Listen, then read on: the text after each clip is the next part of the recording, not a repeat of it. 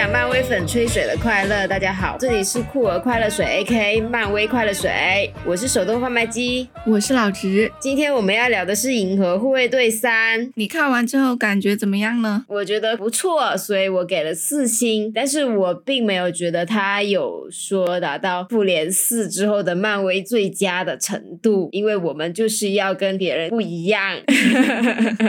我就是觉得它给我的感觉像是一场毕业典礼吧，或者毕业旅行。嗯，就像你可能在初三或者高三或者大四的时候，你有一些就玩的很来的一些朋友同学，但是呢，你就知道你们这一场旅程已经要走到结尾了，大家可能就是要分离了。你们还是像平常一样那么开心，但是就是会隐隐约约的会有一点点悲伤吧，那种感觉。嗯，你这个形容很贴切的，嗯，非常的浪漫的一个形容哦。是呢，就复联四它就不是这种毕业典礼的感觉，但是银护三就有给我这种感觉。因为银河护卫队这个团体就非常有爱嘛，嗯，而且就是画风也是打打闹闹的，就特别有那种学校里面 group 的感觉。对，我看完是觉得这一次应该大家可以满意了，就是漫威粉吧，特别是很讨厌第四阶段的漫威粉，感觉大家终于等到了一部大家心目中最想看到的那种漫威，包括像之前银河护卫队假日特辑的时候，我也是这么感觉，就感觉大家终于又等到了他们心目中的漫威。然后银护三呢，就是比假日特辑就是更加的完美的复刻这个心目中的漫威形象，所以我是感觉它出来这么高分，我也是一点都不意外。确实是从不管是配方啊，还是从各种叙事啊、节奏啊上面，都是非常的高度的统一，在它这个詹姆斯·古恩的《银河护卫队》这个系列里面，就是在经历了复联四之后，第四阶段有一个特别多元的尝试。当然，在我的眼中是多元的尝试，但是在别人眼中可能就是东打一茬、西打一茬的这种很混乱的状态。然后呢，突然间又看到了一部如此可以高度风格化的漫威电影，那大家肯定是觉得啊，这才是漫威应该有的水平。我是有看到这个效果，就是绝对是有的。但是如果是按照我个人的评判标准的话，我会觉得复联四之后最好的漫威电影当然已经出现了呀，就是永恒族和黑豹二。对，对，就是因为在我的视角里面呢，我我是想要看一些不一样的东西。银护三的话呢，我就是觉得它是有保持它这个系列的水准，但是没有到说这么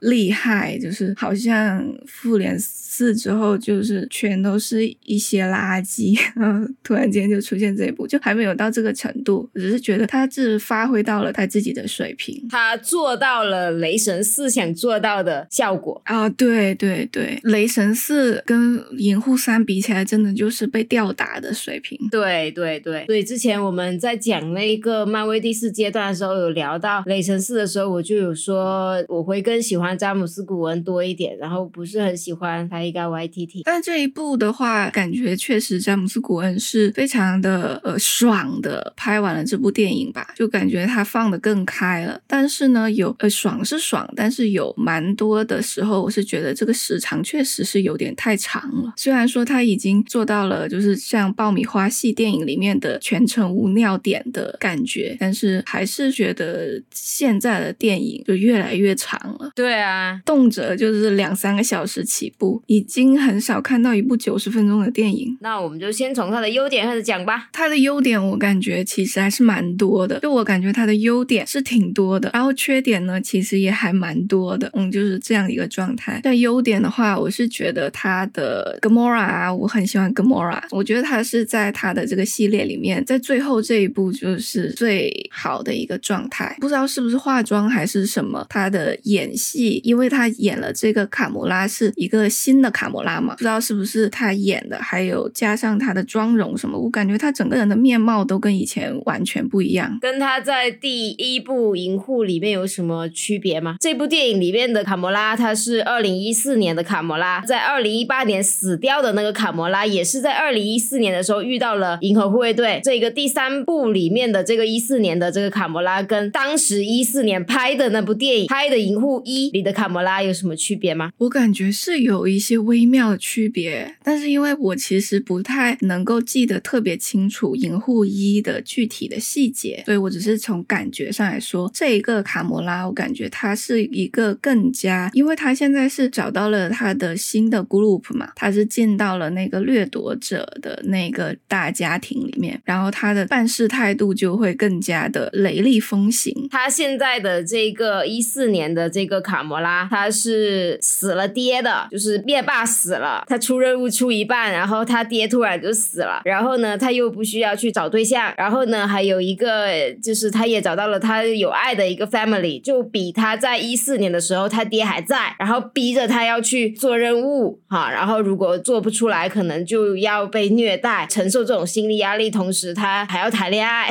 这种心理状态是不一样的嘛，就是他现在这个他更自由了，更轻松一些，对对。对，然后就更放飞了，就是也不是说我要注意什么形象，就没有那么多拘束的东西，就是他可以拍他，但直接那里上厕所，就这些东西就更放飞了吧。对，就是他身上的那种自由感是更重的。第一部的时候可能稍微是有一点脆弱感，然后也蛮长的一段时间里，我们都只是听灭霸说：“我把你培养成了宇宙中最厉害的女战士嘛。”但是都没有展示这个最厉害厉害在哪里。但是第三部的话，就确实可以感受到她真的是一个很厉害的女人，特别是在他们中途有一场在那个星球那个走廊里面打斗的那一场戏嘛，就是看到她真的杀的很猛，确实是战力还有手段都非常狠辣的一个掠夺者的形象。银河系的黑寡妇是吧？我觉得她比黑寡妇还要厉害。那黑寡妇可能更聪明一点，毕竟黑寡妇主业是做间谍。对对对，黑寡妇是会有一些智取的那些计谋，但是卡魔拉就是硬干，所以我就觉得他这个形象是给我眼前一亮的。就本来这个角色可能大家都觉得到复联三的时候他就已经结束了，死了嘛，但是他再回来还能讲出什么新的东西呢？但是我觉得这一个就写的很好，很希望黑寡妇可以有类似的这样的呈现，但是黑寡妇那一部电影就是没有做到这一些吧。对，然后我觉得很有意思的是，我看到有一些评论就是觉得这一个版本的卡魔拉很讨厌，因为他很暴躁，我觉得蛮有意思的，就是就你喜欢的东西，别人可能觉得很讨厌，就是她不是一个传统的那种女性形象吧，她就是蛮有自己的想法的。对，而且她不再是星爵的女朋友这样的一个标签，而且我感觉他们这一对的关系处理的也挺微妙的，你就非常的能够感受到詹姆斯古恩是站在一个男性的视角去写这个故事，他就把星爵的那种男性在一段失败的恋情里面所呈现出来的一些状态，他都很真实的写出来。但，我不是说这个男性视角是不好的，因为它可以呈现一种。真实存在的现象，这也是挺好的。就比如说，星爵就是会反复的去强调卡魔拉，你以前是怎么怎么样子，你以前不会这样子的，你现在这样子不是你这样。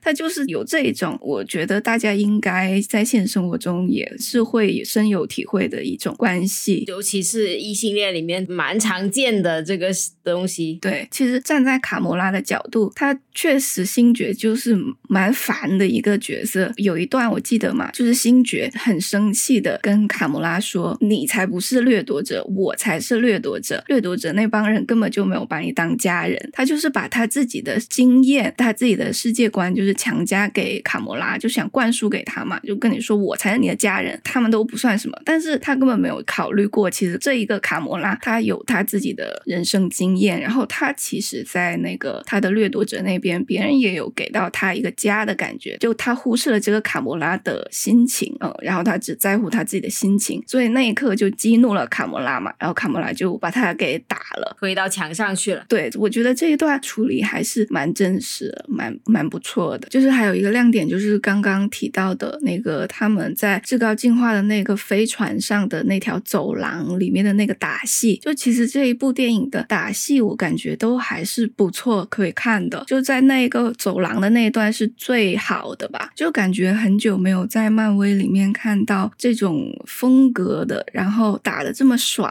的打斗戏，特别是他那个运镜的感觉，他是一下子升格，然后又一下子又恢复正常的速度，然后一下子又升格的那种感觉，就让我想起以前看那个《王牌特工》里面那个脸书在教堂里面的那一段，就给我幻视到那一段的感觉，就是就是还蛮打的蛮不错，蛮爽的。他是一镜到底吗？那一段？我觉得他是想要做出一镜到底的感觉。但是我没有太留意他有没有切镜头，就他还蛮有蛮连贯的，这个可能得之后再查证一下。但是我是感觉他是有想要做出这个一镜到底，而且同时可以带到他们好几个组员不同的打斗的角度的这样子的感觉。我觉得这一段的分镜其实有下蛮多的功夫，就是我这种不怎么看得懂打斗戏的人都能够感觉到他这一段确实拍的很好，又很爽吧那种感觉。而且他用了 Beastie Boys 的歌，然后我觉得这个歌是全片里面用的最好的。其实感觉这一部的音乐可能是有一点点缺点的，我会放在缺点的部分讲。但是这一首我觉得它搭配的还是挺好的，虽然它不是从主题上面搭配，因为那首歌 No Sleep Until Brooklyn 它的主题并没有跟这个情节有什么关系，它只是使用它的节奏、它的听觉上面就是做一个搭配，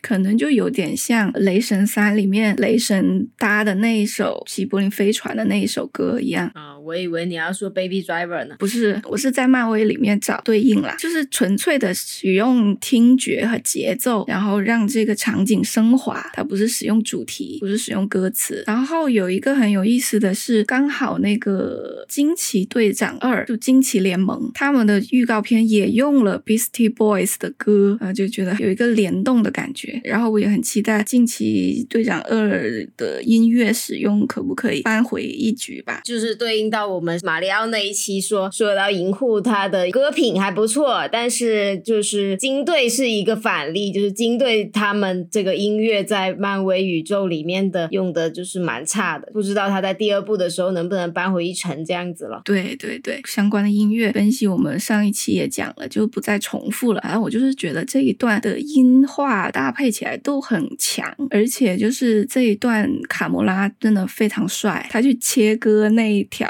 章鱼怪的时候，他做了一个 ending pose 嘛，结束掉了这一场打斗。我觉得整个一气呵成，非常帅。然后螳螂妹就她技能感觉比之前升级的特别多。从假日特辑的时候，她就感觉身手开始比她在第二部的时候就是好很多。包括她在复联三跟复联四里面也要好很多。也没有讲到她为什么突然就身手变得这么好。有多了点时间给他展示呗。之前他都是蛮边缘的角色，更不要说在复联三、复联四这种集结了一帮人的场面，就能给他几个镜头都已经很不错了。所以现在就是有更多的时间去 两个半小时啊去做这些事情。那你你有什么优点呢？我也不知道有什么亮点嘛，是有一些点而已，但是我又不能知道这个是东西到底是亮点还是缺点，反正就是讲嘛。我讲的东西我都不一定是优点，只是我想提的点而已，只是。是可以讨论，就是很喜欢他塑造的这个小浣熊吧。嗯，小浣熊是这一部电影的英雄，绝对的 C 位吧。虽然他前半部分基本上都是处于昏迷的状态，然后都是在进行一个回忆吧，然后他都没有参与这个任务，但是他好像是莱拉，就是那只水獭有跟他说，就是你是主角嘛。我记得好像是有这么一个台词。对啊，他最后抱着小浣熊的时候说，其实你一直是故。故事的主角只是你自己还不知道，这句话感觉就是詹姆斯·古恩对小浣熊说的，埋的伏笔还埋的挺深的。哪个伏笔？就是小浣熊的身世啊，他的这个东西从第一部就有在讲啊，就是从他第一部入狱的时候，就是在新兴军团给他显示的那些资料上面就想讲他是呃叫八九 P 十三嘛。到领户二的时候，又他小浣熊他一直都是对自己被改造的这一个事情就是。就是会感到愤怒啊，就是埋了这个伏笔。我是想到一点嘛，我是想到，呵 呵我想了之后就觉得哇，好心疼哦，就是后知后觉在想这个事情。他不是讲这一次讲他跟他的小伙伴的故事嘛，然后就很伤心啊。那个故事就是他他想带他们逃出去，结果大家都死掉了。我觉得这个真的是太令人伤心了，哭死我了。知道了他这个背景故事之后，就会联想到小浣熊他变成火箭浣熊之后，他的一些所作所为，就是会比较独毒舌啊，就是他会用毒舌，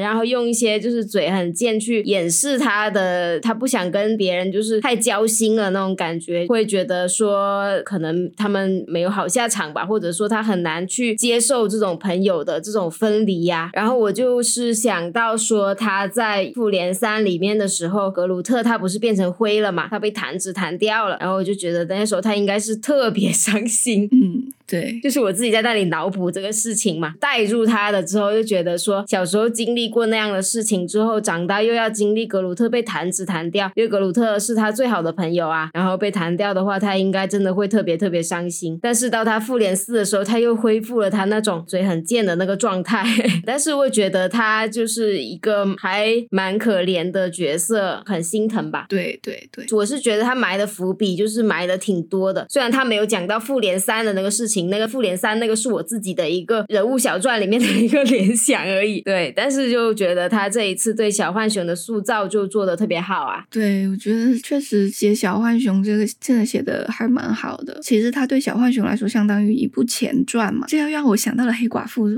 为什么黑寡妇的前传就是没有办法做到任何这一点呢？其实你看小浣熊的时候，他去救他的那些小伙伴出来，或者是他越狱的时候，这一些情节你都是知道后果的，因为我们是一个倒叙嘛，我们知道他后来成为了火箭浣熊，而且没有带他这些小伙伴，我们就知道他这个行为的结果是什么。我没有，我不知道，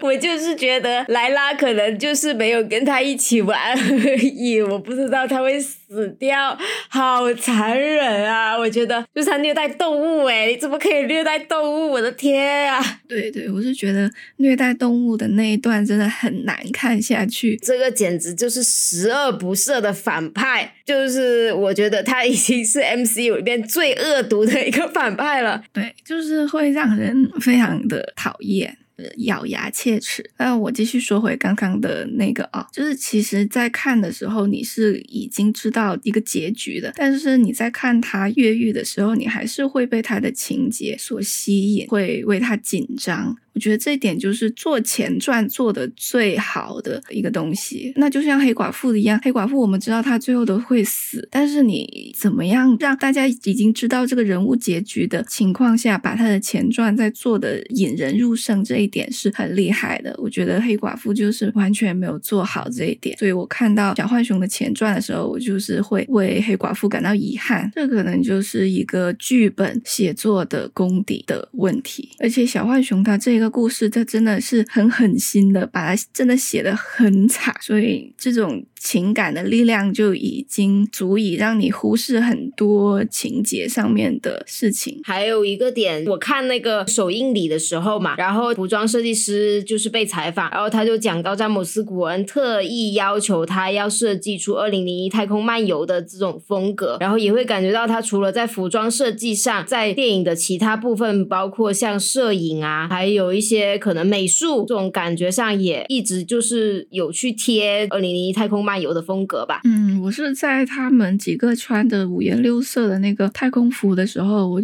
我有看到在致敬二零零一太空漫游。对，就是这个比较明确嘛。那个服装设计师也是讲到是被要求这么做的，被要求这么设计的。呃，然后我我注意到他这一部拍的时候，很多的镜头都是旋转的，不管是水平的旋转，或者是。垂直的旋转，比如说那个小孩的那个跑步机上，那个很明显是确实是二零零一太空漫游。然后很多的那种打斗镜头都是就是水平的环绕他们，我是看的有点晕，就主要是我自己身体上感觉到有点晕了之后，我就才发现就是好多这种转的这种镜头。然后我还有想到一个点，就是我们之前在看蚁人三的时候，就会说蚁人三它很有星战的风格，但是为什么银护它没有呢？相对于蚁人三，它是在量子领域，它这个银护它是正宗的，是在外太空的。它为什么不是那么像星球大战嘛，然后我就在想这个事情，然后就想到说，就是我之前看那个《星球大战：如何征服全宇宙》的那本书的时候，他就有讲到说，《星球大战》它的风格，它是一种叫做做旧宇宙，就是他发明了这种科幻的这种风格，让他那些高科技、那些有未来感的那些衣服啊、服装啊，就是看起来是用了很久的那种脏兮兮的感觉，还影响了《银翼杀手》或者是《疯狂麦克斯》这种科幻电影嘛。然后觉得蚁人三在酒吧的那一段也是有这种感觉，就是他们的那些量子领域的环境也是这种做旧的风格，就是它很高科技，但是但是它就是脏兮兮的，就是灰头土脸的那种感觉，然后旧旧的。但是银护的话，它致敬的是二零零一太空漫游嘛，所以它的那种美学的设计就会没那么脏，比较干净或者比较现代一点。未来，呃，未来一点，它看起来整个空间会明亮很多，然后色彩的运用也会。很鲜艳，特别是他们去那个奥格集团的那个星球里面的时候，那些接线员啥的也特别像《二零零一太空漫游》里面的感觉。滚导找了很多他认识的人来演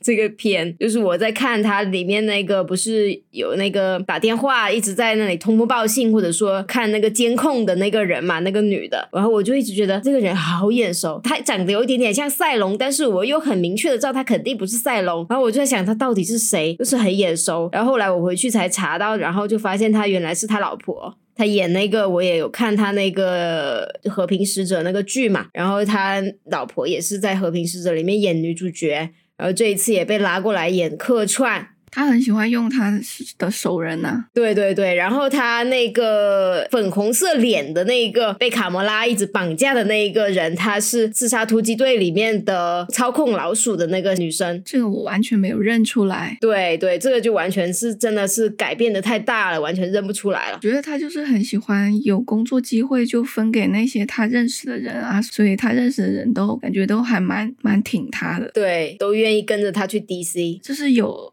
有工作嘛？哪怕是一些就是名不见经传的，但是就是你是他的好朋友，他也会把你放进去。有钱大家一起赚的感觉，所以可能大家就很喜欢他吧。那我就继续开下一个话题。为什么我觉得詹姆斯·古恩的片就是 又要拉踩了？比台一开 Y T T 的好笑，他们两个人的幽默，你觉得有什么区别吗？他们两个人的幽默啊，其实我想说，《银护三》里面的笑点，我几乎没有在笑。呃，嗯，就一个笑点，我可能都都没有笑出来。就是这种笑点，就对我来说是有一点，虽然他说他没有像雷神系列的 Y T T 那种那么卖蠢，但是他其实也是一种卖蠢。所以我其实对卖蠢类型的笑话。不是很喜欢，包括它其中有一个笑点是，呃，我感觉是一个很过时的笑点。呃，那个螳螂妹和那个德拉克斯要过那个奥格集团的安检，然后螳螂妹就去催眠那个保安说：“你无可救药的爱上了德拉克斯。”然后就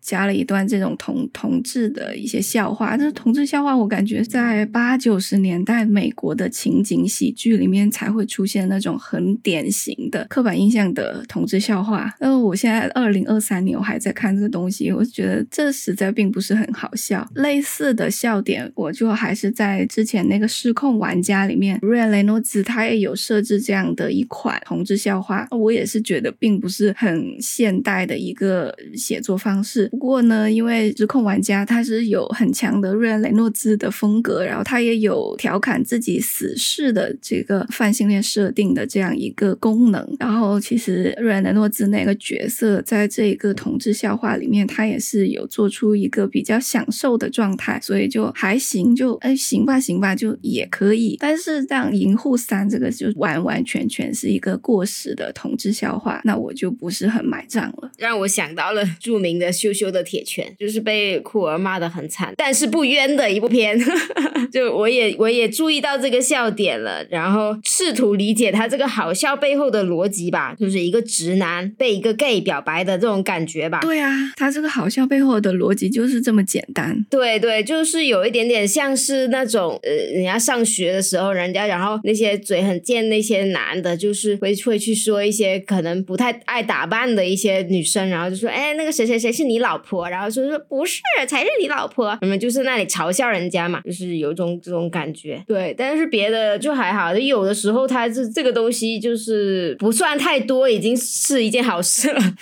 对，但是我会觉得就是德拉克斯的这个蠢，就是我比较能够吃得下他这个笑点，吃不太下雷神他的那个在雷神三或者雷神四的那种蠢，那种我就可以感觉到蛮奇怪的，就是会激起我我的那种厌蠢症吧。现在大家不是都是说这个词嘛，就是雷神会让我有这种厌蠢的感觉，但是德拉克斯就不知道他是说因为就是我接受他的人物设定了，还是说他这个东西做的比较怎么样，就我会比较接受德拉克斯的这种风格，就因为可能是银护里面的每一个人都是这种 feel 吧，就是他们都是那种不太知道一些所谓的人情世故，然后他们有自己的一个行为逻辑，然后就引发的这个冲突就会比较好我觉得可能是因为德拉克斯他的蠢里面，它是包含一种憨，就很多东西他并不是故意在卖蠢，他可能这个人他就是缺根筋。我觉得，我觉得有一个地方我是觉得还不错的，就是星云还有螳螂妹还有德拉克斯在那个最后关押小孩的那个监狱里面，他们不是在吵架嘛？然后那个螳螂妹就说星云总是挑剔别人，他们就是吵啊吵，然后那个螳螂妹就说德拉克斯他他很善良，所以我不在乎他是不是愚蠢。然后德拉克斯就很失很失望，就就问：原来你觉得我真的是愚蠢的吗？然后螳螂妹就说对，然后马上就就催眠他，让他忘记这一切，然后他马上就又回复到他那个缺根筋的那个状态。我觉得这一个笑点哦，这设计的很高明，就是它看起来像是一个笑点，但其实它包裹了人生和现实的一些很。黑暗或者很悲伤的事情，这一段的给我的感觉就像是卢玛丽会喜欢的东西，他会说出来的东西。就有的时候你的朋友确实觉得你很蠢，但是有时候这些真话就是会让人很受伤的。是，我是想到说他这种笑话的风格，蛮像最近抖音上非常流行的那个叫做“大力王”的一个一个梗吧。比如说有些人就是会因为你做错了什么事情，然后就说好，那你明天不用来了，然后他就会回复说，那我后天。再来就是文字上的一个偷换概念吧的那种感觉，但是他又是会搭配上有一个人，他可能是就是我也不知道那个人是谁，然后就是他好像不是故意的，他好像就是这么理解的这种感觉，就蛮像德拉克斯的。德拉克斯他如果有的时候他说一些话，他不是说呃我知道这个东西是好笑的，或者说我知道这个东西怎么能够气到你们，还是怎么怎么样，他就是说他是就是这么理解的，就像他在复联三的时候，他在那里吃那个东西嘛。难道他是故意在那里？他不是啊，他就是觉得那个东西能让他变得透明，就就是这么个意思。那不就是有点像那个《龙与地下城》里面那一个术士吗？就听不懂别人的笑话。对啊，就是这种感觉，但是他就会制造出很多的笑点嘛。但是除了德拉克斯之外，我觉得就是螳螂妹，她其实也是这种，尤其是她在银护里那个假日特辑里面也是这种感觉啊。就是他们就是因为不知道这个东西是要这样做的，他们在他们的形式逻辑里面这样是正常的，所以制造出来的冲突就会比较好笑。但是雷神他就是会给人那种猥琐，就是就尤其是在雷神四的那个特别多的他跟那个他的斧头的那个笑话之后，因为他那个跟那个斧头的那个笑笑点蛮，他是蛮两性的吧，那那那那那种笑话就会感觉到很猥琐。我尝试总结一下你想说的内容，就是像螳螂妹和德拉克斯这种，他是不是地球人？然后他来到这个我们的这样的电影里面，包括是像假日特辑里面，他去到好莱坞，然后他就会出现这种像是类似于文化师范的状态，他们的那套逻辑跟我们这一套逻辑就是完全不搭嘎，所以就会碰撞出一些笑点。正常人不会把那一根圣诞节那根棍棍作为礼物抵押给。你们就算和好了，这不会这样子嘛？但是雷神是一个，你绝对不会认为他不懂这些的，他其实都懂这些人情世故的，但他还是做出一些愚蠢的行为，你可能就会觉得他纯粹是在故意的怎怎么去做。因为我刚刚是想说，雷神他也是外星人嘛，因为我们讲到德拉克斯跟唐拉妹他们都是外星人，可能有这种文化冲突，但是雷神他也不是地球人，但是呢，你就会发现说，在阿斯加德，其他人他们都很懂，会感觉到他们的教育跟地球是一样的，比如说洛基或者他妈，或者雷神他妈，或者他他那个雷神他爹，都不会出现这种状态，就是他们其实他的整个东西跟地球是很像的。然后呢，他在做这样的事情，就其实就是一种蠢。卖蠢不是真的蠢，是卖蠢的感觉，就是明知道那个不合逻辑，然后还要去做嘛。而且雷神的一些行为是后面会带来一些问题或者一些麻烦的，就是让我想到我之前特别讨厌那个人在囧途里面那个王宝强，这在十几年前就特别讨厌，自从那部电影拍了之后，我就特别讨厌他。他那个角色就是一个特别蠢。但是他同时会给别人带来麻烦的一个人，这样就会导致我们会有一些厌蠢症的一个情绪的产生。但是王宝强那个角色应该自己本身就是不太知道这这个事情吧？他在人在囧途的时候其实还好，但是他在那个好像是泰囧吧，还是忘记是哪一部了。反正他就是有其中有一个情节，就是他往那个徐峥的电脑上面泼水，就是这个东西啊。对，反正那个情节就是让我一个看电影不怎么记得。住这个故事讲了什么的人都能够记到现在，就是那个情节实在是让人实在是觉得太痛苦了。这东西就是会激起的我一些非常愤怒的情绪，就是太蠢了。这个东西它就是一些感觉已经到了不可饶恕的一个地步了。就雷神他也会有的时候也会有这种感觉，就是他的一些做了之后这些事情会给人带来一些麻烦。虽然我也现在举不出特别有说服力的例子，我完全不太想得起来他有做的这个类型的事情，比如说。那个娜塔莉波特曼，她在雷神四里面突然她就飞走，然后把屋顶就冲破了。也不是说这个事情很麻烦，但是就会感觉到这个东西，你毕竟娜塔莉波特曼演的那个角色是人类啊，他是个博士啊，又又讲到这个事情，就是蛮奇怪的，而且带来一些就是麻烦嘛。但是德拉克斯跟螳螂妹他们就是没有这种感觉，就是不会给我到这种，就是说他们做的一些蠢事情会带来特别严重的麻烦。虽然他们可能 Q 到说你们就是丢下浣熊，然后自己就突然就跑过来飞船这边，然后导致。浣熊那边有什么问题？但我觉得那个是情节设置罢了，情节就是设置他们要这样子。呃，而且他就是他开那个摩托车过来，他那边也不是说有什么特别蠢的行为，只是一个选择吧。只是这个选择他有一些后果，但是在我这里他不是一个蠢的行为。然后他在他们其他蠢的时候呢，搞笑的时候呢，就并不是会有一些麻烦的，所以我就会不会那么讨厌他们，就比较无伤大雅。对对，就是他是真的是搞笑的那种挂的，就没到那种会让人。觉得真的是很很难以接受的程度，但是我还是要说一个笑点，是我觉得还蛮烦的，就是 Cosmo 那只小狗跟那个克格林的那个角色，就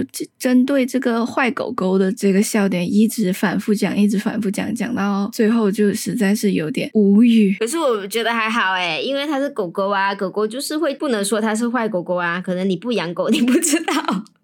那你说，如果你说你的狗是坏狗狗，它会知道吗？就是你骂它，它是会生气啊，它会悲伤啊，或者生气啊。它有一些狗是它能够 get 得到的呀。OK，我觉得这个笑点是一个很萌的东西啊，因为它如果是人一直在那里念，就会觉得很烦。但它毕竟是狗狗啊。我知道了，因为我看的时候我就觉得，为什么一定要得到它的肯定啊？我当时就是觉得，他说你是坏狗，你就那就随随便他呗，管他那么多，就是为什么一定。要要去得到他的肯定呢？可能是因为我养猫，然后猫就是这样子，它才不管你觉得它好不好、坏不坏，就不管你啊。我为什么要得到你的肯定？所以可能是这样子。对啊，就是你没养过狗，你就不知道，其实狗就是也不能说它其实蛮体现狗的一个性格还是什么样的，因为我们也不是狗呃，但是养过狗的人都知道这个东西蛮萌的。他很在意你的评价，是不是？对对，而且他一直强调，一直强调，就说明他真的非。非常在意他这个点，他如果只说一次，他就没有这种效果。他就是要说多几次，就是体现出他这个小狗，他就是很在意。我就是要做好狗狗，我不是坏狗狗。OK，我接受了。所以他就是不能接受别人评价他不好，就不像那头羊。雷神四那头羊就确实是没什么意思，然后就一直在那里叫。对对对，哎，搞不好是因为我没有养过羊。万一有一个养 养了羊的人出来现身说法，说其实他还蛮贴合羊的，也不是不可能。那我还有一个问题，就是地球到底有什么好的？不知道为什么？对啊，我就是觉得那个谁至高进化，他说呃，我来到了那个地球，然后我就觉得这个东西很好，然后我就要复刻一个出来，就觉得你是在搞笑。对对，那那里我也觉得是很搞笑，就蛮牵强的。就是觉得到底是有多需要救这个东西啊？就我觉得，如果漫威有一天可以放弃掉他对这个地球的热爱，可能他这个电影的深度会更进一步。永恒族里面，人家那些永恒族那些机器人也要在那里保护这个他深爱的地球，然后复联也要保护这个深爱的地球，然后到银库里面，他居然跟我说觉得地球很好，然后我要复刻一个，就觉得太夸张了吧？到底是有多爱啊？对，因为。因为至高进化的设定改了嘛，他原来在漫画里面就是一个人类，然后只是后来就是沉迷在这种进化上面，然后就一直在搞这些研究。然后现在 MCU 他把它改了，改成他是好像是一个外星人，他只是在某个时候旅行去到了地球，然后就觉得哇，这地球好好，然后我就再建一个，就觉得实在是很搞笑。就就你至高进化你自己的那个文明，难道？不好吗？就地球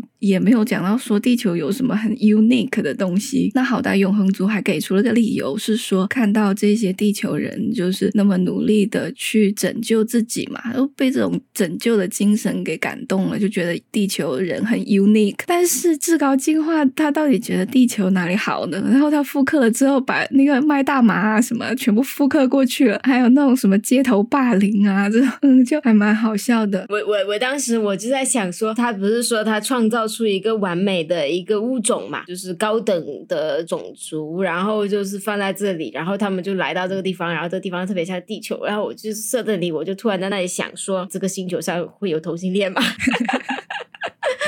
你真的是带着我们的使命在看每一部电影？对啊，我就是觉得说，你跟我说他有呢，我我就觉得还好；那你跟我说他没有，我就觉得玩那个屁呀！但是他后来就没有拍，也没有好像没有讲到任何关于这个事情。就是毕竟他是要做这个不被政治正确污染的一部电影嘛，不是说他们古恩这么说的，我只是说大家的评价啊是这么说的。所以呢，他就只是拍了一些这个完美的星球上面还是会发生一些烧杀抢掠啊，不是 不是烧杀抢掠，就是偷拐抢骗吧这种事情的发生，我就会在那里想，我就说，嗯，完美的种族，那他会。有种族歧视吗？会有酷儿吗？我就马上就是会想到这个事情，但是他没有拍嘛，也没有讲，那就算了。他就讲了说他也是不完美的，嗯，然后我就在想说至高进化到底他想要的完美的物种，到底最后会不会有种族歧视，各种各样的歧视吧？我就是一直在想这个问题。那肯定有啊，因为至高进化自己本身就是一个种族主义者，嗯，因为他就是在追求这一种完美、最纯洁的完美。其实就是那个血统优越之类的，你可以 connect 到现实的人类历史上的这一些暴君，他就是有这一种的个性在身上的。就所谓的乌托邦，其实应该就是一个非常非常种族歧视、非常非常糟糕的一个世界吧。但是我觉得他这一部作品没有在这一方面，就在社会。的方面跑得很深，就他只是点到为止，这也是古恩的一个风格吧。他不会在严肃题材上面跑太深，他可能只是点一下说，哎，其实我也知道这个事情啦，然后就过去了。嗯，那主要还是要讲他自己的那一些风格上面的东西，他不会讲太多社会议题。像包括之前那个自杀突击队里面，就印象很深刻的有一段，就是那个小丑女，就波点人他们那几个小队成员想要去那。一个关押小丑女的地方去拯救小丑女嘛，但小丑女就自己就杀出来了。杀出来之后，他就看到波点人他们还在做准备工作，然后就说：“哦，你们在干什么？”波点人就说：“我们准备进去救你。”然后小丑女就说：“哦，adorable，我可以再回去让你们再救一遍。”就他就是用这种玩笑的方式去讲这些他所谓的社会议题，但是呢，他又不会把这些东西作为一个严肃的事情去。去讲，他可能还甚至有一点点开玩笑的状态，包括他开那个同志玩笑也是，他就是简单来说，可能这也是大家看他的影片很轻松的原因吧，因为他没有任何政治正确的东西要抒发，所以大家觉得看这个电影好轻松啊，没有女人在跟我指指点点啦。有的人还说他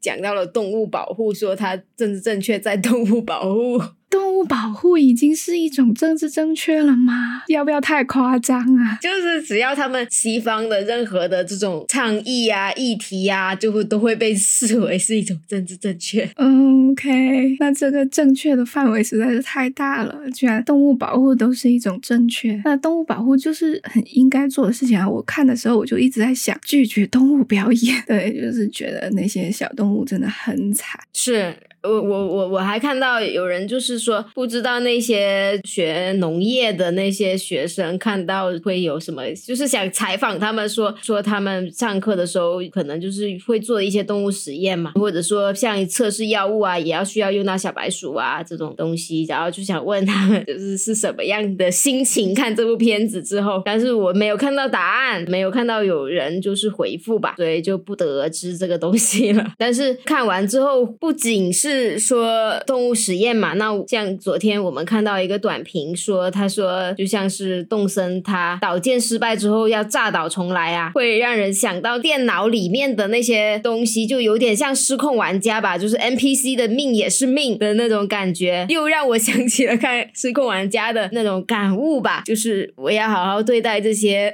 digital 的东西，因为至高进化是一个既是一个很极端的一个完美主义，同时它又有很强的控制。治愈嘛，然后他如果这个东西他不喜欢，他觉得不好，他就把它消灭掉，然后重新来，或者说搞一个更好的，那就很像我们在玩游戏的时候会做的一些事情嘛。那如果就是我觉得这个开局的设定不好，然后我就把它关了，然后重开，或者说像我经常玩模拟人生，就是会呵 就是感觉我就是跟那个至高至高进化一样变态，太变态了。对对对，只是为了培育出更好的下一代，不择手段。哦，没有，我我一般在模拟人生不生孩子，但是你会让他们进化啊，或者有的时候可能他们不可控的生出了一个小孩，然后通常模拟人生的玩家都是蛮多是追求那种人他要长得好看，因为他有捏脸很精细的一个捏脸系统，然后他们就是都是要搞搞得漂漂亮亮的，或者至少是符合自己的审美的嘛。但是电脑它是一些算法，它不是有一个审美的，它就是根据你这两个小人他的匹配出来，然后一些算法算出来的一个小孩子长什么样，那小孩子可能就会长得非常丑。然后要么你就是把那小孩丢到捏脸系统里面去重新捏、重新改造给他整容；要么你就是直接把那小孩就删掉了，就是还蛮像至高进化的。就这个东西它不好看，然后怎么怎么样，我就把它删掉了。但是我还看到有的人就是在讨论，结合最近 AI 很火嘛，然后就是说到说现在是有点恐惧啦，就是怕说在这个电脑上不积点阴德，以后会被 AI 报复。可能就是自己不知道什么时候就搞出了一个火箭浣熊，然后你就是还完全不知情，你还以为自己是造物主，结果。哪一天你就是被人家灭了？想很多，是特别多的感悟。就是因为我也是一个完美主义的人嘛，我的短评就是说我被狠狠的教育，他要拥抱不完美。嗯，对呀。然后我就是很奇怪，他为什么最后至高进化没有被杀掉？就是难道这个人之后还要有戏份吗？就是他不是一轮游的反派吧？可能至高进化那个演员也是和平使者的主演之一。对啊，我觉得看到至高进化没有死的。时候是感觉，嗯，难道之后还要出来吗？因为按照他那个个性，我感觉他只要不死，他肯定会出来作妖。他不是那种会悔过的反派，不是那种会放弃的反派，他是那种很偏执的。人搞不好以后还要见到他，我感觉他比康要恐怖。是啊，因为他虐待小动物啊。对他虐待小动物这个东西，实在是给人留下太强的一个阴影了，就觉得他这个人实在是太变态了，他居然虐待小动物。Oh my god，他真的是康可能还有一点点人性，但他就是完全没有。就而且他的技能跟康还蛮像的，而且他也是黑人。难道是因为乔纳森·梅杰斯他最近不是出了一些就是一些争议嘛？他有一些说被人。人家指控他家暴嘛，然后就是不知道现在是结结果会是怎么样，就会不会解约啊？会不会还会继续出演康这个角色？会不会换角啊？就想说，难道是因为他这样子，然后可能要换至高进化来做这个反派？我感觉应该没办法跟进的那么紧，因为乔纳森·美杰斯这个事情还蛮近期的，但是剧本已经写完了，肯定来不及。对啊，他已经拍好了，而且也没有说他去补拍什么的，适应什么的都试了，所以应该不是跟这个有关系。然后我刚刚是想讲一点，就是你讲到这个 AI 还有造物主的这个事情，然后我就想起了电影里面还有一个亮点。我是觉得，呃，可以讲的。我会觉得它是一个写的好的地方。至高进化最后在那个指挥室里面，他不是有他那个指挥飞船的一个下属，还有几个下属，还有一个女的下属。他们那些下属是反对他，为了去抓那个火箭浣熊而把整个飞船毁掉嘛。就是这飞船上面还有他们很多被创造出来的这些物种吧。最后他们就做了一个反叛的行动，把枪指。着他，所有的人都把枪指着他，然后那一个女下属就说：“从现在开始，这个地方由我全权掌控，我命令就是大家马上撤退。”这个事情还蛮悲壮的，因为他们是肯定知道自己是没有办法去真的打败这个至高进化，因为他们只是他创造出来的东西，他创造出来的 AI 这样子。但是他们就是决定在自己死之前使用一次自己的自由意志。这个东西我觉得写的很好，就是很悲壮。嗯。你看，最后那个至高进化就是一生气了，他们就全部灰飞烟灭了。所以其实就是一个以卵击石吧。但是他们就是为了自己的尊严，或者是说他们在那一刻已经发展出来了自己的自我意识。哦，对。然后他们选择这样去反叛，就忤逆自己的创造者，挺好的。就让我想到，是不是有一个类似于那个有个游戏是那个叫底特律变人？对对对，就底特律变人，它也是就是很多很多的这个人工智能啊，反正就是长得很像人类的 AI 遍布这个。底特律嘛，然后成为了取代了很多人类的一个工作，一些底层的人类他是很不满于就是人工智能的嘛，然后人工智能它也不满足于被当成机器人一样的对待嘛，他们有一些人进化出了自己的自我意识了嘛，然后他们能够意识到自己是被不公正的一个被对待，也就是所谓的没有人权或者说没有机器人权，然后他们就是要去反抗这个事情啊，但是它是一个玩家通过自己的。选择去慢慢走到不同的结局的一个游戏嘛，那有的他就是会叛变成功，有的他就是会因为你的玩家的一些各种不同实际的不同选择，分支成不同的结局，有的可能就是会失败，有的就是会成功，然后有的就是会和平的一个起义，有的就是会呃武装的一个东西吧。对，就是这个电影就是感觉各种的议题就还蛮多的，但是它只是出现一下，每个都点到为止，每个都蜻蜓点。水，他比较是说他点到了一些东西，像像我可能看的时候，就是这个有一个点，那里有一个点，然后我们就自己可以去想的东西比较多，但他自己的态度是什么，我们不知道。对，我感觉他也觉得这些态度并不重要，他不是来表态的。就詹姆斯·古恩的电影都给我这种感觉，就是开心就好了，就蛮滑头的。你没有办法说他怎么怎么样，他又不怎么怎么样。诶，我就在这里打一枪，我又在那里打一枪，但是你不知道我要干嘛，我就玩。我的下一个话题是。Adam 好丑啊！我的天，啊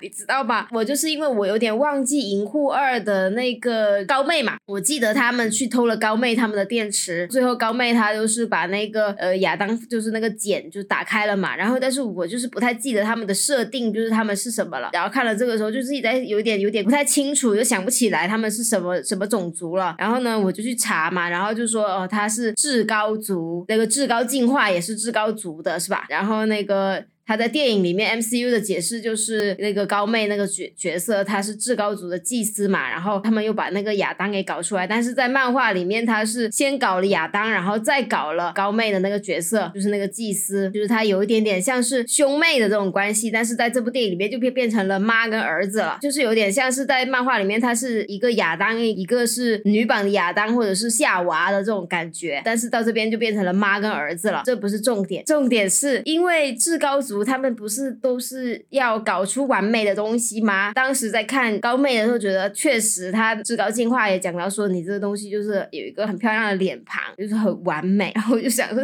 怎么搞出这个亚当出来的？你告诉我，这东西 它能够算至高族的吗？我心情就是很难平复。大家就是有些人是看之前觉得，呃，Adam 这个演员确实是丑，一开始也是不能接受，然后看那个电影觉得说演出的那种憨憨的感觉，就觉得呃可以接受。我想说，说好莱坞找不出能演得出憨憨的这种角色的人了吧？就。非要找一个这么丑的吗？你不能找一个漂亮一点的那种漂亮的纯脸蛋也可以啊？就就为什么呢？然后我今天又受到了暴击，我看到那个说那个司机要演神奇先生，我就觉得哦，好崩溃，我真的好崩溃，我被创到了，你知道吗？我感觉我还好哎，我很少因为外表去感到被创到，但是我不能接受的是他，因为他设定是至高族啊，就是你设定是别的一些，你比如说他是一个星星，就是星星军团的那个星星那个角。色嘛，那也可以啊，因为他没有说她长得很漂亮啊，他没有说他们就是这个人种，他们这个物种就是要做的很完美啊。你在一个黄金的一个茧里面 画出来了一个这样的脸，我就觉得很难以接受啊。那万一就是至高精华他的审美就是觉得这样是好看的呢？他可是他觉得高妹好看，啊，高妹确实好看啊，那怎么会变到男的审美就这么差呢？这很难讲，我也不知道哎。特别是他那个脸就这样飞。过来的时候，我就觉得好像那个黑亚当，那个巨石强森也有这样的镜头啊，不是说长得像这种 feel 给我的这种画面的冲击感是差不多的。我觉得他这个角色就还还蛮好笑的，这个角色他演的还不错，就是这个演员我对他没有什么异议。我前段时间刚看了他演的那个《成瘾剂量》嘛，我觉得他演员是是有一个这个，他是有演技，他是有实力的，他是实力派哈，他不是偶像派的。对，就是我对这个演员没什么问题，我只是不能。接受他这个设定，我觉得这个设定是有问题的。我就还好哎，我感觉我就是还蛮接受的。他们本来长什么样，就你长什么样就长什么样，我不是很有所谓。你可以演就好了，就包括那个亚当斯基要演那个神奇先生嘛，我感觉也 OK 吧。就是因为其实他给人一种就确实蛮有智慧的感觉。没有，因为他长成这样子，然后他还这么有魅力的话，我觉得大部分原因可能是出现在脑子里面。他使用他的智慧去抵消了他外表上面的不完美，所以就感觉也许是有一点这样的原原因。包括之前我看《神探夏洛克》的时候，我也觉得卷卷福他并不是那种标准的帅哥，所以他反而因为这一点而让人觉得他可能就是智商上面比别人更。强，我不知道为什么会有这种感觉，就是有的时候会觉得太帅的人，他可能不会有太多时间去钻研学术、思考问题吧。比如说，你看说卷福，他其实一开始选角出来的时候，可能大家也觉得他长得不好看嘛，但是他那个剧的那些妆造、服装是有给他加分的。就像甜茶在沙丘里面，他的甜茶本身现在已经长残了嘛，但是他在沙丘里面还是帅的，就是他这个服装啊，这些妆造是有给他挽回一些回来的。但是亚当斯。基他在星战里面，我又要讲到说我在看星战七的时候，他摘下头盔的那一刻，我的心都凉透了，导致我后面星战我都不想看了，真的太丑了，然后身材又很差，就是这种感觉，就是让人觉得你你看他那个身材跟他那个长相，你就不会觉得他有脑子。然后我就是主要是因为以前的神奇先生都长得漂亮啊，他不是那种光有漂亮的面孔，然后不聪明的那一挂，他是有点像托比马奎尔的那种，或者像加菲啊，哦，他那。个他那个蜘蛛侠，他就是比较长得好看一点，但是有脑子的人。呃，不说荷兰弟，荷兰弟可能就不是很有脑子。之前的神奇先生，他们也是那种长得比较正的那种吧，比较帅的，然后但是又有那种学者的风范的那种人吧。但是司机就是完全找不到这种 feel，而且我也不是很相信漫威的创造跟服装。所以这这个东西就是一种双重打击啊！如果说你司机可能摆到诺兰拍的电影里面，或者是维伦纽瓦，或者是盖里奇这种很会拍男人的这种导演的手上，他可能会变帅、变好看或者变聪明。但是在漫威手上，这个东西就是很难做到的。你说的这个确实是哦，漫威就不太会把人拍好看，他甚至会找一些很帅的演员来把他们拍丑。对，所以就是很很很难了。得漫威真的要完了。不过我感觉你刚刚说的这个，我又讲到，就是像好莱坞或者是说影视工业对男演员的宽容度确实是更高很多。对啊，你看像是你说的这种，你觉得他们很丑的男演员，但是他们资源还是很好的，而且他们本身也是会演戏，然后大家就是可以去忽略他的颜值，然后去看到他演技上面的闪光点。但是女演员的话，好像就是你长得稍微不那么好看哦，他们就会觉得你不要来演了。不要来当演员了。对啊，包括像是惊奇少女啊，很多人在攻击她的颜值啊，或者说她的身材很胖什么的。但我觉得她就是演的很好，她的角色啊。对啊，就很可爱的小妹妹啊。嗯，就很符合她的角色啊，就演的很好。但是就是会因为外表而被攻击。但是这种现象在男演员的身上是蛮少见的。所以我们就是要多攻击他们，像我这样说他们。就是讲到亚当这个角色嘛，不是亚当斯基，是亚当术士这个角色。色就是他在这里面就是有一个反差，就是在以前《银护二》的时候，彩蛋不是预示了他要出场吗？然后大家都是在期待他是一个非常强大的一个救世主，因为《银护二》出来的时候，我记得还没到《复联三》嘛。然后那时候我们大家是期待他出来打灭霸的，因为他在漫画里面他就是打灭霸的嘛。然后呢，他没有出来，结果到这个《银护三》的时候出来，他是一个这样的状态，他好像是刚刚出生，刚刚从那个茧里面出生，可能没几天，然后就被派去做任务。然后他做任务的时候。呢，只是在执行任务中，还在摸索这个世界的感觉。嗯，我就觉得很很好笑，很好玩。就是他去第一个出场的时候，他就是直接那个镜头切的，就直接非常的突然就切到他了，切到他开始往这边飞，我就觉得很好笑。就是可能加上他的那个很正经、很严肃的那个神情，但是其实他脑子里面一片空白，就他不知道。自己在干什么？你就把它理解成一个可能刚出生的一个小孩，然后他就这样冲过来，就觉得很好笑。然后他抓到那个火箭之后，火箭不是跑了吗？然后他。叫火箭叫小松鼠，就觉得很好笑。就他甚至还不认识浣熊，他就是随便叫一个名字，说你你你要去哪里，小松鼠。然后那个克格林操纵那支箭去射他的时候，他也很生气，说谁在朝我扔东西，幼稚，就是觉得蛮好笑的。他就是像一个很像幼儿园的小孩。嗯，对，虽然他。他的能力很强，但是他就是整个心智就还是一个很小的小孩。这个又让我想到那个幻视嘛，幻视他也是他刚出生就开始战斗了，但是幻视因为这时候可能还是能够体现钢铁侠的牛吧。幻视他是融合了那个奥创还有贾维斯的大脑。然后给他再用雷神之锤锤一锤，他出出生的时候，所以你就感觉他虽然刚出生是一个 baby 状态的 AI，但是他好像已经在思考很哲学的议题了。他给人的那个感觉就跟亚当术士完全不一样。大家都是刚出生的 AI，但亚当术士还是在这边。妈妈妈妈，我要养这个宠物，就是这种感觉。嗯，对，就人跟 AI 就是比不了的，完蛋了。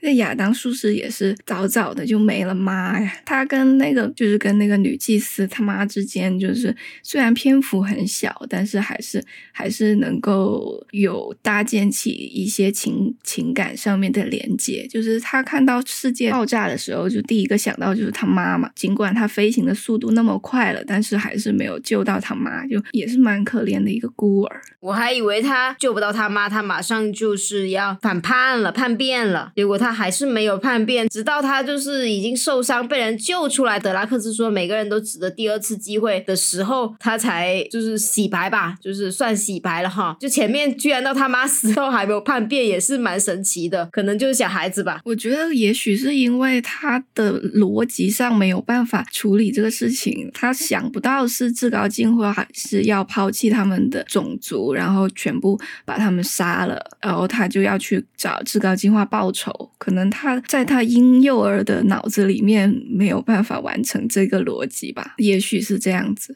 对，或者是从剧作上面说，如果他要再加入他去寻仇的话，就会弱化了火箭他们的寻仇，因为他的战力很强。如果他也是去给他妈报仇，那火箭也是去给他的小伙伴报仇，就有点重复了，就在情感上面会削弱掉我们的主角团吧。所以我觉得这个也是有。有这一点考量。那你觉得这部片有什么缺点吗？缺点其实刚刚也有讲到一些了，包括那些笑点呐、就我觉得这一部电影的哭点是做得很好的，就你可以很自然的去被他感动，嗯、然后心疼这些角色。但是笑点的话，我就是觉得并没有有泪有笑吧，就有泪，但是但是笑点的话就不是我喜欢的那种类型。我觉得它相比于第一部跟第二部给我的那种笑的感觉，好像少了很多。比如说第一部，他最后开始尬舞那一个，实在是就是很无厘头嘛。到第三部的时候，好像这种无厘头的东西就是少了很多很多。嗯，也可能是这一部片整体上的基调会比较悲剧。对啊，大家都知道要结束了，然后就可能这种搞笑就是搞不起来吧。然后还有一点就是，我觉得音乐是让我很意外的，觉得没有他前面两部做的好。我也是想说这个，虽然他还是延续了他的风格，就是使用很多流行音乐，但是他使用的方式就是比第一、第二部要要要要怎么说呢？太满了。对他没有第一、第二部用的那么恰到好处，就是第一、第二部的歌，你会觉得他用的都是用在刀刃上，但是第三部感觉就有一点狂轰乱炸的感觉，不断的放，不断的放。他就有一点点，就是像是买了太多歌了，然后现在已经拍到最后一部了，然后那种再不用就就浪费掉那种感觉。对，就是他已经有这么多的金曲的情况下，他还要加上那个 original score 嘛，就是他配乐师写的配乐，这就非常非常满了。在很多个场景，我都觉得那个配乐实在是满到在压迫观众去感受这些高潮的一个状态了，就是太满了。我觉得可以感受到作曲家稍微的有一点心虚，就是他知道自己在处理一个很重要的作品，而且这个作品是他的音乐是他的非常大的卖点，所以他不能够搞砸，然后他就会有一种心理压力，就是想要做的越满越好，生怕有什么地方做的不好，给我这种感觉。你就会发现，我们对比《黑豹二》的那个配乐，你就会发现，像路德维格他做《黑豹二》的配乐，他就是游刃有余，然后他就是敢在很多地方留白。你会发现他的音乐，他只是很节制的用在一些很重要的段落，甚至是为了铺排他这个音乐而会设置一段没有声音、只有音效的场景，比如说纳摩出现的时刻，或者是呃那个舒里最后听海的时刻，他是完全不用音乐的。但是他这种留白，就反而让他音乐出现的时候，那个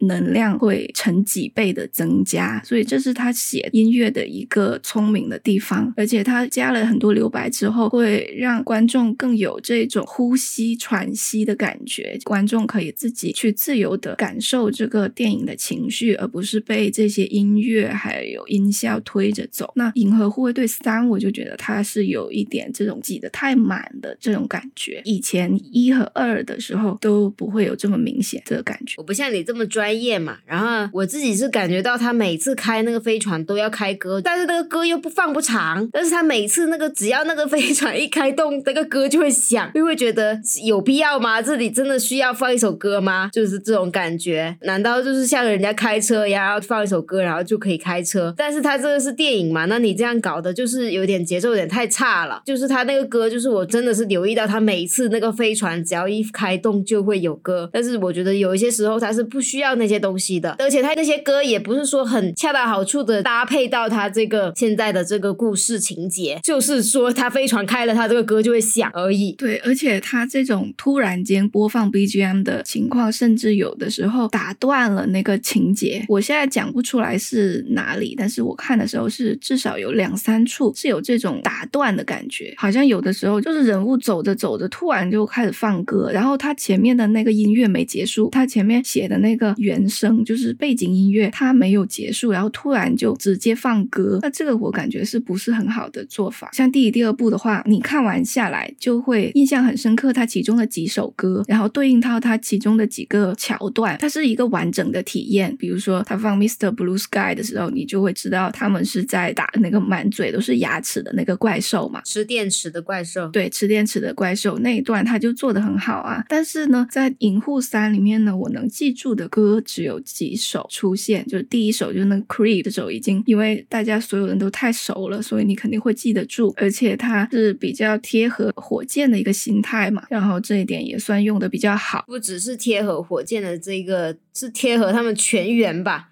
就他们全员都是 creep 嘛？嗯嗯，对对对对，差不多就是这个感觉。然后还有刚刚提到最亮点的那个 Beastie Boys 的那一首 Not Sleep Until Brooklyn，就是这两首我觉得用的很好的，其他的我都觉得一般。还有那首最后那个 Those Days Are Over 啊啊啊，嗯，就是那个也 OK，我也是差不多就是这三首，这三首。然后其他的就会觉得不是特别的有印象的那种感觉。对啊，对啊，就是就蛮遗憾的。在第三部的时候，这个金字招牌感觉有一点点做的不是很好，但是对于大众来说也够了。对于一部这样子的娱乐大片、爆米花大片，那个娱乐性也够了。只是说跟前面的对比起来的，有珠玉在前嘛。好，那还有什么缺点吗？就太长了呀，它的情节有的时候我感觉有点反复。我这个倒还好诶，主要是它确实是做到了全程我尿点，所以我就没有这种感觉。我自己的评判标准就是我在看那场电影的时候，我有没有再看一下手表现在几点，或看一下手机现在几点了。我看到觉得怎么还没有结束的那种感觉，我就可能会开始开始想现在几点了，就判断一下他现在这个剧情进展到哪个阶段了。但是这一部的话，就是我会比较全神贯注的在看，所以就嗯没有这种感觉吧。哦，我好像看所有电影都从来。没有试过看表，哎，还有看进度条，这是我绝对不会做的事情。我就会经常做这样的事情。最后，我有一个点，就是要贴合我们酷儿快乐水的点。我我问你，你觉得这一部电影的酷儿指数是多少？一吧，一居然还有一，那个一是哪里？是那个同志笑话吗？不是，那肯定不是。就就我是觉得她的女性形象就是挺好的呀。女性形象不算在酷儿里面吧？我都是这样算的，我会把它算进去的呀。OK OK，那就算一星吧。我是想说，其实这里有一个隐含的酷儿角色，只是可能没有人注意到。但是如果有看过我两年前的那个 LGBT 英雄集结的影片就会知道是谁，就是最后那个小女孩哦，那个小女孩说是金队的继承人是吧？对，那小女孩她叫 p y l a v e l 然后她是其中一任的金队，她是在漫画里面她就是一个拉拉，然后她的伴侣是叫做月龙，然后月龙她是那个德拉克斯的女儿，所以就是她其实是一个酷儿角色，但是在这里是完全没有讲到，所以很多人也不知道也是很正常的，而且我也不确。确定他会不会走他这个人设？因为现在目前看来的话，好像是德拉克斯把他们那群小女孩都当做是收养的小女孩一样。就德拉克斯对那群小女孩来说，相当于是在扮演一个父亲的角色嘛。然后呢，我不确定是不是漫威把那个 p y l a v e l 和那个月龙这两个角色呃融合成了一个角色。我觉得这个在 MCU 的历史上也是经常有发生的事情，所以他也可能是把德拉克斯的女。女儿还有这个 p y l a v e l 的这一群小女孩就融合起来了，就变成了一个角色。但我不确定之后还会不会有月龙出现，就是她真的女儿。所以这个就是说这个角色在漫画里她是一个酷儿角色。但是我感觉，因为银库接下来不拍了嘛，然后而且演员大部分都要走了，跟着古恩去 DC 了嘛，所以就感觉除了亚当术士之外，感觉其他人都应该不怎么会拍了。你知道他在这里面角色。是因为你比较了解嘛？那很多人他其实他连他名字都没有介绍的呀，那大家也不知道他是谁是谁嘛，所以就感觉不太像是一个，就像是像汪达的两个小孩那样子有名有姓的要介绍进来去做呃青年复仇者，但是这个小孩就他甚至还比不上雷神的那个。Love 那个 Love，它还有名字，这个连名字都没有，就是一个彩蛋而已，这种感觉吧。我是说，如果他们未来要拍的话，就很简单，你就拿出来拍就好了。嗯，不过我我感觉他的这个存在感确实跟那个 Love 差不多，没有说像到 KB Ship 他们这样子这么明确的是呃接下来的主角，感觉他们这一群更小的，那可能是下下代吧。好。的这个就是我贡献的一个酷儿的点，其他的就没有了，其他是完全没有。所以总的来说，我就是对这部片的评价比较高嘛，然后我就是稍微只给了四星，就是主要是也是因为音乐的问题，毕竟像我这种不怎么关心这个东西的人，我都能够意识到这一点的话，我就觉得它是一个问题了，所以我就是少了一星在在这个地方。看到网上很多人在有在说，就是希望复联四。》的结局，呃，也可以像《银护三》这样子，就是说，本来以为就是这一部可能会死死什么人嘛，但结果并没有任何人死掉啊，然后大家就是开开心心的，然后就是各奔东西嘛，就像我刚刚说，有点像毕业典礼这种感觉。然后呢，就是说希望《复联四》也是这样的结局，就是说为什么一定要把他们就是写成这样子，就是说写死啊，或者说怎么样嘛？然后我就是觉得说，不是说他们该死，但是呢，他们必须死。比如说钢铁侠、黑寡妇的话，我觉得其实就是还是看情况嘛。那之前寡姐她在跟小辣椒的一个什么访问还是直播里面，就是讲到说她应该是不再参演了吧，大概是这么个意思。但是咱们就说回到复联四这个结局的问题，我觉得是因为当时我们也讲到说他们可能也不想再演啦，或者说合约到期啦，那怎么样结束掉这个角色嘛，给他们一个交代哦，就是说他们最后结结局怎么样嘛。我是从我是钢铁侠粉的这种这个角度来说，我觉得这个钢铁侠的死，我觉得我是可以接受的，就是我觉得对这个角色来说，确实已经是 OK 的了，就是非常的庄严的一个结局咯。而且我就是觉得说，如果你不把他们写死，就写到这种真的就是毫无退路的情况，如果说你像他写呃星爵他回地球啦，或者说螳螂妹去探索自我啦这样子，那如果你把钢铁侠写他就是还活着，那以他这个岁数呢，他可能当时也就不过是四五十岁吧，那大家都还是会之后可能每一部片出来，呃，大家都还是要那里问，那钢铁侠怎么不出来呀？对，就如果你不把他写死的话，大家就是都会问，因为他们毕竟故事都是会发生在地球上的，不发生在地球上，他们也很爱地球，他们会复刻一个地球。那之后青年复仇者他们可能出来扛大旗了啊，然后他们遇到的也是这种复联危机，这种复联级别的危机，或者说我们现在知道是这个接下来的反派是康康，可能就是要怎么怎么样，有这种非常严重的一个事件，那大家就会问，那钢铁侠为什么不出来呢？他就这么放下了嘛？很明显他不是这样的人呐，他这个角色不是这样的角色嘛，他是很有使命感的，他会扛着这个核弹就是冲出去的人，他肯定不是说我在这种危机关头我就不管的这个人嘛。那你把他写写成什么样，我都觉得那就不如直接把他写死。既然他之后都不来的话，话那你就直接写死。我觉得这个东西这是一个现实的考量吧，不然你永远都是要问这个问题。那为什么钢铁侠不来？为什么美美国队长不来？为什么谁谁谁不来？永远都要问问到他死为止。那你就不如直接在复联四里面写死这个角色，之后大家就不用问啦。那那因为他已经死了呀，对吧？那时候我们拍秘密入侵，那秘密入侵是和鲁人这么严重的事情，那钢铁侠为什么不来？如果他还活着，他钢铁侠为什么不来？之前可能是别的什么事情哦，忘记是哪一部了，还没复联四、没复联三之前的一些事情，然后大家就是要问他，那那那谁谁谁怎么不来？你不是认识谁谁谁吗？这种感觉，那复联为什么成员他们不来呢？所以，所以就是这个结结论嘛。但是我不知道你作为一个美队粉，对于美队的结局是否满意？但是我觉得钢铁侠这个东西出于现实的考量。那我觉得这样做他是 OK 的，而且他这个结局，我觉得是已经很尊重这个角色了。那众所周知，罗素兄弟他是美队粉啦。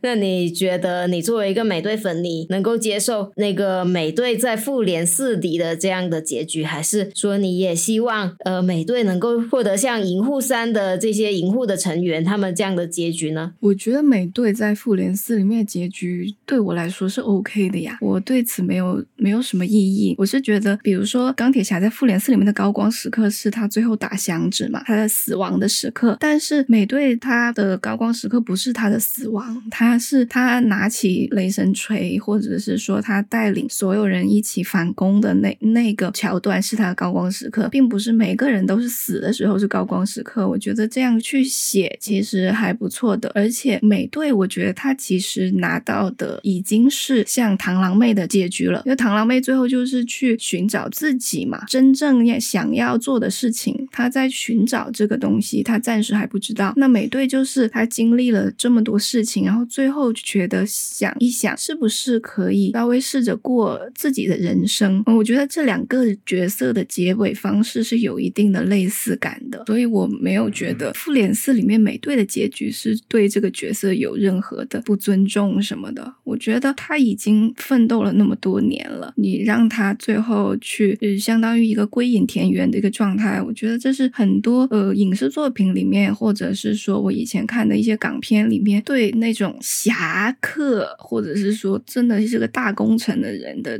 结尾的处理方式，就蛮常见的。对，就是让他去过那么一小段自己的人生。我觉得对他这个角色也是公平的，因为他已经为这个地球而付出了很多了。然后美队这个衣钵，他也很顺利的传承下去啦。我觉得鹰队现在是很 OK 的一个状态，我也没有觉得让猎鹰接盾有多么的不合理。而且我觉得这个美队这个盾牌，他确实去到新的一代，需要有新的人去赋予他新的使命。我觉得这个传承是我觉得做的很好的，所以我对美队的角色没有意见。嗯，我知道很多人是把嗯复联四的美队开除了美队级，但是那些人不包括我。我觉得美队的那个结局，还有螳螂妹的那个结局，都给我一种感觉，就是特别是螳螂妹那个结局嘛，她是 say goodbye 了之后，然后就转身，然后就就。带上他的小宠物们就走了，就给他一个背影。然后我就感觉这个背影呢，跟美队的那个最后的 ending 是有透露一个差不多的信息，就是他用这些背影来跟我们说，就跟到这里吧。对，就这种感觉。而且我觉得《银护三》的结局之所以这么写，是他还有很多可能性啊。他们并没有就是把话都是说死，说我